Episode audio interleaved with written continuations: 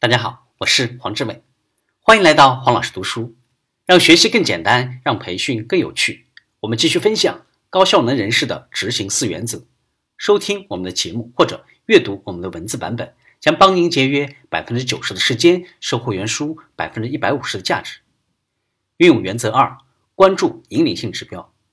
一个伟大的团队会把他们最好的努力投入到最重要目标影响最大的事情上去。这些事情就是所谓的引领性指标。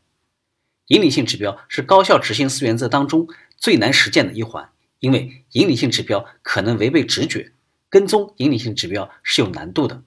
引领性指标有时候看起来太简单了。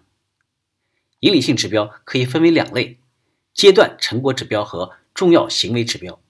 阶段成果指标是指那些关于团队每周达成什么成果的指标。但是给团队成员自由选择具体做法的空间，例如将每周脱销货物种类控制在二十种以下。重要行为指标是指那些跟踪人员行为习惯的指标，这些行为习惯可能是你希望大家做到的。这样的指标使人们坚持以同样的水准采用新的行为习惯，并为他们行为的表现进行衡量。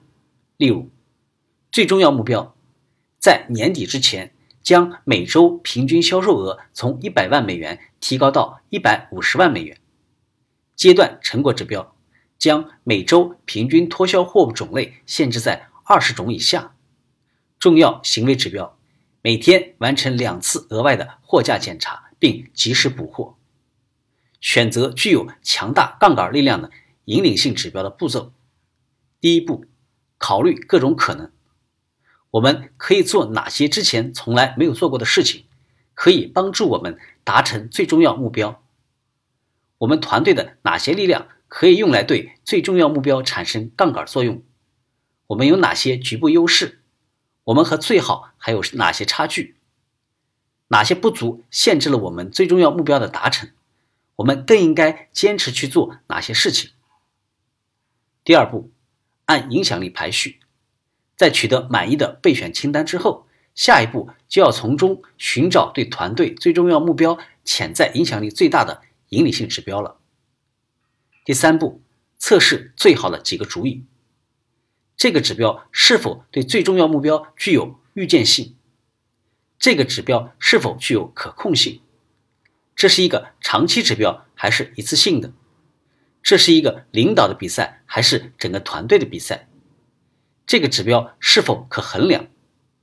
这个指标是否值得衡量？第四步，定义引领性指标。在确定引领性指标的最终形式时，回答以下几个问题：我们可以跟踪每个人以及团队的表现吗？我们应该每周还是每天跟踪一次指标？指标的数量标准是什么？指标的质量标准是什么？指标的核心动词是否是动词？指标表述是否简洁？寻找有用的引领性指标的另一个途径是确定你的工作在整个流程中所占据的环节，特别是当你知道自己的最重要目标来自于一套工作流程的时候，例如一个来自于销售流程的销售收益目标，一个来自于制造过程的质量目标。或者一个来自于项目管理过程的完成情况目标。原则二中可行的指标是指那些可以推动滞后性指标完成的引领性指标。今天的分享就是这样，请关注我们的微信号“黄老师读书”，每周您都将收到黄老师读书的文字版本以及其他精彩内容，让您花更少的时间收获更大的价值。谢谢。